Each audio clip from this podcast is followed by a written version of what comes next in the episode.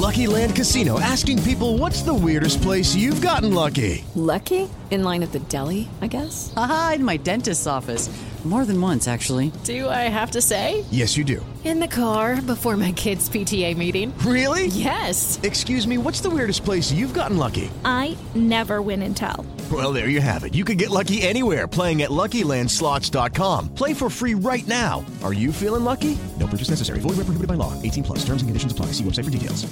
7 de la mañana con dos minutos. Muy buenos días. 88.9 Noticias, información que sirve tráfico y clima cada 15 por iHeart Radio, transmitiendo en vivo panorama informativo jueves 22 de octubre del 2020. Te saludamos esta mañana. Toño Morales. Y en el registro de la Universidad Johns Hopkins, el mundo acumula 1.131.528 muertes por COVID-19. En tanto, el número global de casos se sitúa en 41.243.013.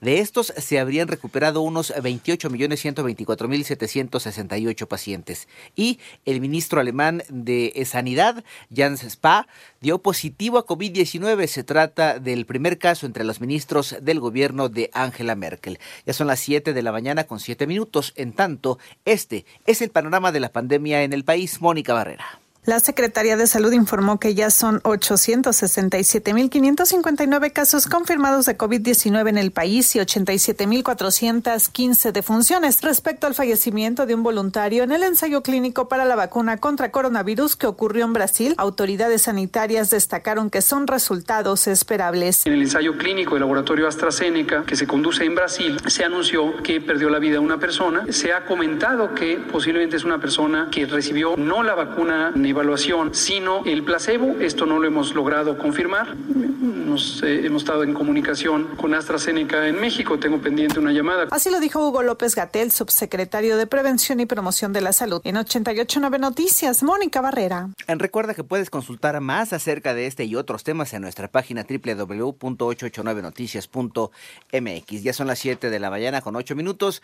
Desde hace 15 días un grupo de ciudadanos mantenía cerrada la caseta de Alpuyeca de la autopista del Sol, por lo que la Fiscalía de Morelos realizó un operativo en conjunto en el que se logró detener alrededor de 78 manifestantes y asegurar alrededor de 600 mil pesos. En tanto, tras la publicación del decreto por el que se garantiza el libre acceso y tránsito en playas, la Secretaría de Medio Ambiente reiteró su compromiso de hacer valer este marco normativo. Y no olvides que el reloj se atrasa una hora antes eh, de ir a dormir este sábado, pues el domingo entra en vigor el horario de invierno. Ya son las 7 de la mañana con 9 minutos. Acusan que no fluyen los préstamos bancarios como deberían. María Inés Camacho.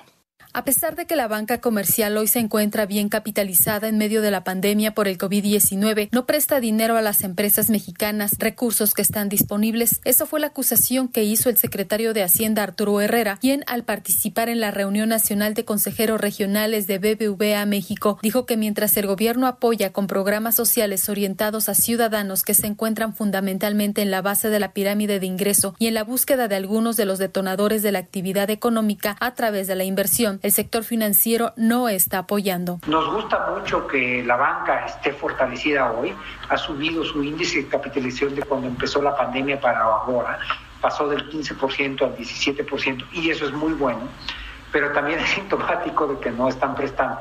Entonces tenemos una agenda común en la que tenemos que seguir trabajando ya pronto, en las próximas semanas, para encontrar cuál es el punto de equilibrio que le dé acceso a las empresas mexicanas a un financiamiento que está ahí disponible, pero que no se ha podido aterrizar. 88.9 Noticias, María Inés Camacho Romero. 7 de la mañana con 10 minutos. El gobierno mexicano pidió a Luis Almagro, secretario general de la Organización de los Estados Americanos, que se someta a una autocrítica respecto a su papel en el golpe de Estado contra Evo Morales en Bolivia. En tanto, en Estados Unidos, el director de Inteligencia Nacional, John Raxford, fijó, eh, dijo a periodistas que Irán y Rusia han tomado medidas específicas para influir en la opinión pública con respecto a las elecciones presidenciales.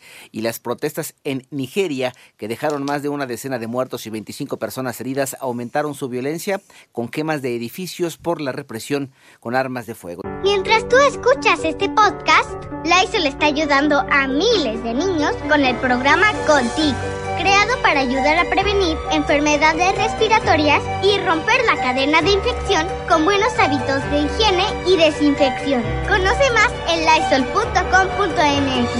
Cuida el agua.